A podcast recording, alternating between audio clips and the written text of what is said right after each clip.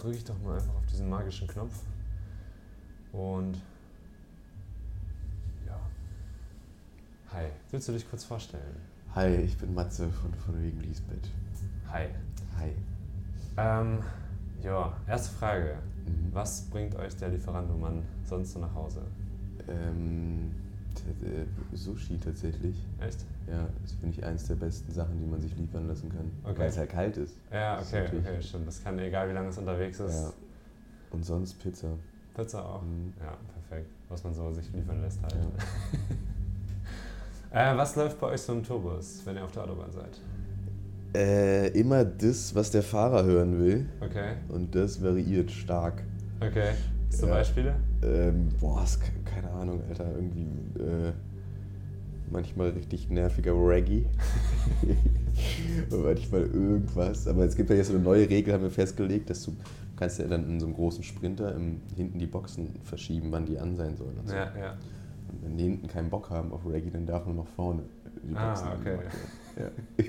Das ist doch eine nette Dann Regel. kann der Fahrer hören, was er will und hinten hört jeder, was will. Ja, das ist doch nice. Das ist doch eine gute Erfindung Mhm. von den Tourbus, ne? Stimmt. Ähm, habt ihr irgendwelche Rituale vor Konzerten? Ähm, ja, wir haben ein so ein Ritual. Wir trinken immer einen, äh, einen Schnaps zusammen vor der Bühne. Nice. Nur ein? Ja, vorher nur einen. Vorher nur ein? Ja. Gut. Ähm, würdest du lieber nochmal eine Clubtour machen oder würdest du eine Stadiontour machen wollen? Clubtour auf jeden Clubtour, Fall. auf jeden Fall. So hätte ich dich auch eingeschätzt. oder euch.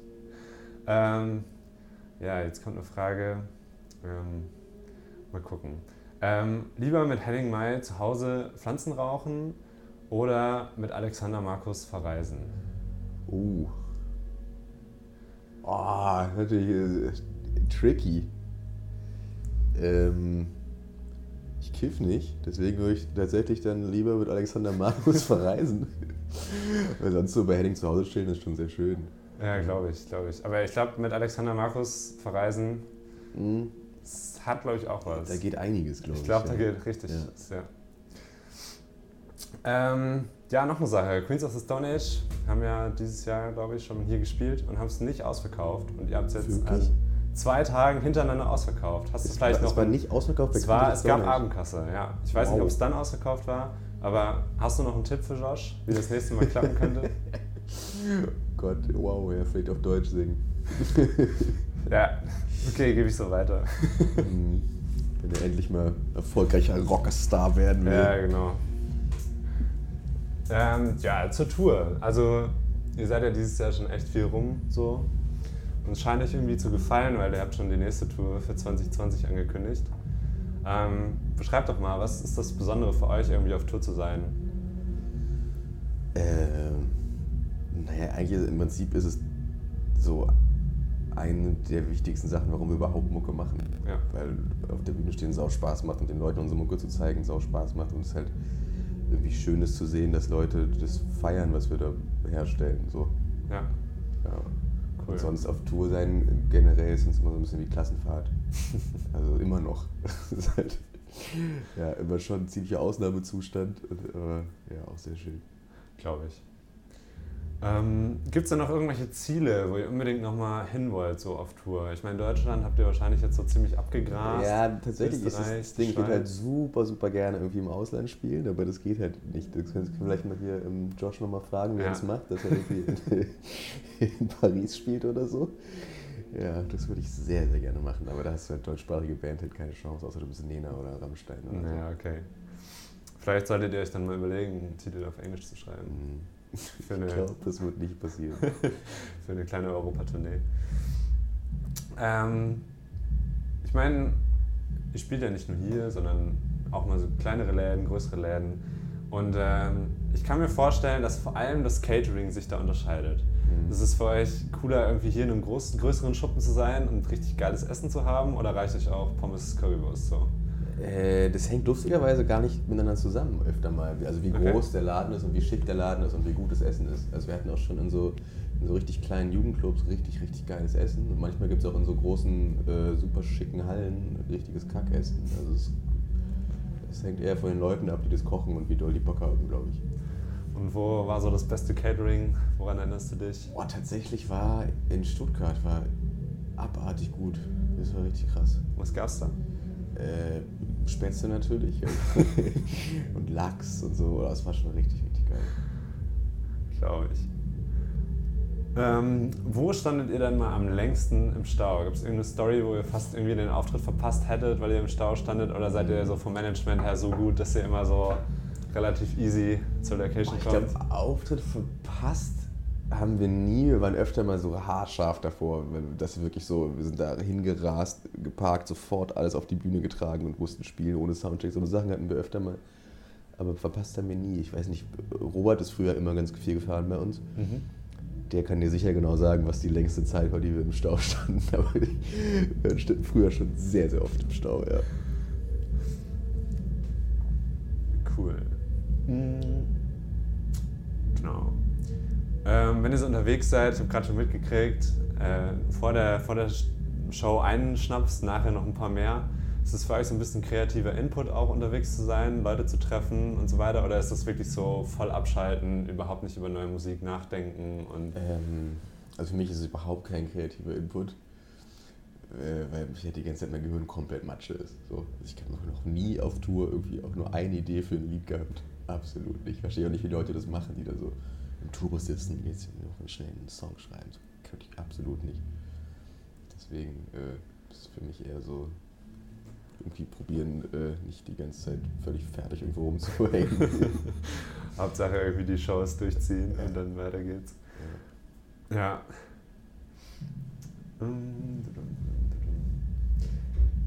Wir haben ja gerade schon ein bisschen über Annemai Kantereit gesprochen und ihr habt ja, glaube ich, auch eine ganz äh, innige Verbindung mit den Jungs, viel mit denen auf Tour gewesen Mhm. und ich glaube, ihr kennt die auch ganz gut mittlerweile. Mhm. Ähm, wie ist denn jetzt so Touren ohne Annemai Kantereit? Hat, war das irgendwie schon Gewohnheit, mit den Jungs so loszuziehen und ist es irgendwie jetzt ungewohnt gewesen? Oder? Nee, so war es jetzt auch nicht mehr. Ich war ja Okay. zweimal mit denen auf Tour. Ja, Es war beides super schön, aber wir haben ja dazwischen auch immer schon Touren alleine. Ja, ja, gespielt. ja.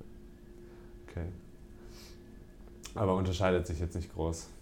Äh, na doch, klar. Also ähm, wir trinken halt mehr als an Kantereit. das unterscheidet sich natürlich massiv. Nee, jetzt, also ich meine, die letzte Tour, die wir bei Kantereit waren, ich weiß gar nicht, wann das war, 2016. Ich glaube 2016, ja. Ja, da waren die auch schon richtig, richtig riesig. Also doch viel größer als das, was wir jetzt machen. Und das war schon absurd. Das war schon richtig krass. Und hat dann das manchmal so ein bisschen abgefuckt oder war das irgendwie angenehm? Nö, für uns war das ja super entspannt. Ja. Ja.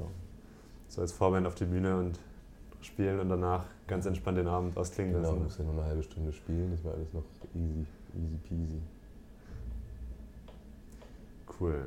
Ähm, so vom Album ähm, sind ja so super viele Alltagsthemen, die irgendwie behandelt. Ich habe mich so beim neuen Album irgendwie mitgenommen gefühlt nach Berlin. Man kann sich irgendwie schon vorstellen, mit euch so durch die Straße zu laufen und ihr seht irgendwas und wollt es irgendwie verarbeiten oder darüber singen oder du vielmehr.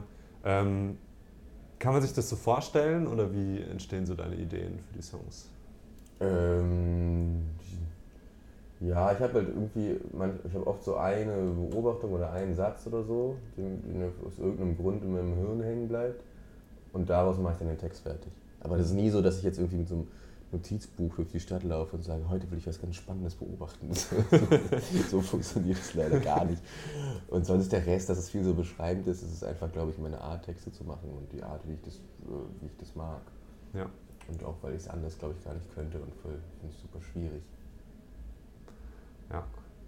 Das heißt, du ähm, hast doch mehr Bock, so ein bisschen über Alltagssachen zu schreiben, als so einen Deep Love-Song zu schreiben oder so? Oder hast du schon Bock, das eher so ein bisschen zu verpacken? Naja, ich finde es halt, halt leichter, das, was ich aussagen will, in solchen Sachen zu verpacken, in einer Art und Weise, dass ich es trotzdem schön finde, wie das gesagt ist, als es total äh, zeitlos zu halten und so, so super ähm, poetisch dann wird, wird es also manchmal einfach richtig ekelhaft kitschig oder total Mhm. scheiße halt, weil es voll, voll schwierig ist. Ich meine, es gibt Leute, die können es. Ähm, da habe ich größten Respekt vor, aber ich ähm, mache das halt anders. Ja.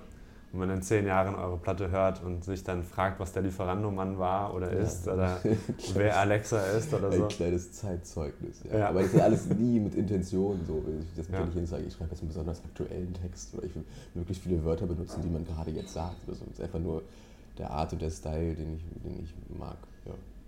Cool, ich glaube, das macht euch irgendwie auch so ein bisschen individuell. Also ich finde, es gibt es nicht so häufig, dass man mhm. so aktuell irgendwie sich schon so mitgenommen fühlt. Also ich habe wirklich das Gefühl gehabt, es ist irgendwie, ich bin mit euch irgendwie in Berlin unterwegs. So, das fand ich echt, fand ich individuell und anders als bei anderen Alben. Mhm. Ähm, heißt es auch viel autobiografisch so bei dir? Das heißt, du beobachtest irgendwas oder kriegst irgendwas mit, hast Bock darüber zu schreiben. Das heißt, viele Sachen, die auch selber passiert oder? ähm, ja, halb, halb irgendwie. Also so ein paar Sachen sind auf jeden Fall autobiografisch, sonst weiß man nicht, worüber man singt irgendwie. Und viel von, diesem, von so einem Grundgefühl von so einem Song, das da mitschwingt, ist wahrscheinlich auch oft viel von mir. Und dann ist aber auch viel einfach dazu gedichtet, das muss ich ja irgendwie reimen und so. Und dann, manch, wie gesagt, manchmal habe ich einfach nur einen Satz und dann gucke ich, okay, was will ich eigentlich, wo will ich eigentlich hin mit dem Text? So, und dann entscheide ich das, während der passiert. Also es ist ungefähr so 50-50, glaube ich. Okay. Das heißt, ihr schreibt auch zuerst die Texte, bevor ihr Musik dazu macht? Nee, schön wär's. Wir machen immer erst die Mucke und dann muss ich am Ende den Text fertig machen. Ich habe halt immer, so, ich habe halt erst die Gesangsmelodie und so und dann muss ich darauf aber auf diese fertige Silbenanzahl den Text machen, was dann manchmal sehr unangenehm ist. Ich wünschte, ich würde erst den Text machen, das wäre schön. Okay. Das heißt, ihr hockt euch zusammen und jammt so ein bisschen und guckt, was bei rauskommt an Melodien so und dann. Ähm, nee, ich habe ich hab meistens schon irgendwie so ein paar Akkorde und Melodien und so und dann äh, machen wir das aber zusammen dann im Bandraum fertig. Cool. Ähm, auf dem neuen Album ist ja mit dem Song Gefährder, das kann man ja so ein bisschen auch politisch interpretieren. Mhm. Ähm, war das so auch so ein Teil dieser Message von dem Song oder generell von dem Album, dass ihr ein bisschen äh, politischer sein wolltet oder geht das bei euch gar nicht? Ähm, nee, es war also jetzt kurz zu dem Song, da geht es ja überhaupt nicht um dieses ähm, Gefährder-Ding an sich, sondern die Idee war da, dass ich es irgendwie lustig fand, dass ich, das Wort gab es ja vorher nicht und dass irgendwelche zwei Beamten in irgendeinem Raum saßen und sagen, ey, wir brauchen ein Wort um eine gewisse Personengruppe zu beschreiben und das Wort gibt es noch nicht, lass mal ins Ausdenken, Alter. das fand ich irgendwie schön. Und dann, ja, das, dass sie auch dann auf, auf so ein Wort kommen, das wird gefährlich, das ist irgendwie einfach absurd. Und ja, und klar, dass man, dass ich manchmal wünsche, ich wäre ein bisschen gefährlicher, als ich eigentlich bin, das schwingt natürlich auch mit drin. Aber dass die Platte jetzt ein bisschen äh, politischer ist, war jetzt, glaube ich, auch keine Absicht von uns, sondern einfach, weil ähm, uns das alles ein bisschen mehr beschäftigt hat die letzten drei Jahre. Und dann, worüber wir halt reden und diskutieren und das bleibt dann irgendwie hängen und dann kommt das in die Texte. Gut. Äh, letzte Frage schon von meiner Seite. Ähm, hat sich das Songschreiben irgendwie verändert bei dir? Also ich meine, ihr habt angefangen als Schulband und äh, habt so nach und nach, will ich, seid ihr bekannter geworden und hat sich dadurch das, das Songschreiben an sich wirklich verändert oder das, wie ihr Songs baut? Oder ist es immer noch wie damals? Äh, also ganz, zu ganz früher auf jeden Fall. Weil da haben wir einfach, da konnte ja niemand irgendwas. Da haben wir einfach drei Stunden auf einem Akkord rumgehackt und irgendwelche äh, Fantasiewörter rüber geschrien. Ähm, und seitdem, seitdem wir so Vari Hotig-Mucke machen, ist es eigentlich relativ gleich geblieben. Also ich denke mir halt irgendwie Melodien und Akkorde aus und dann machen wir es zusammen fertig. So. Und das ist seitdem irgendwie das Konzept schon immer gewesen und klappt ganz gut. Cool.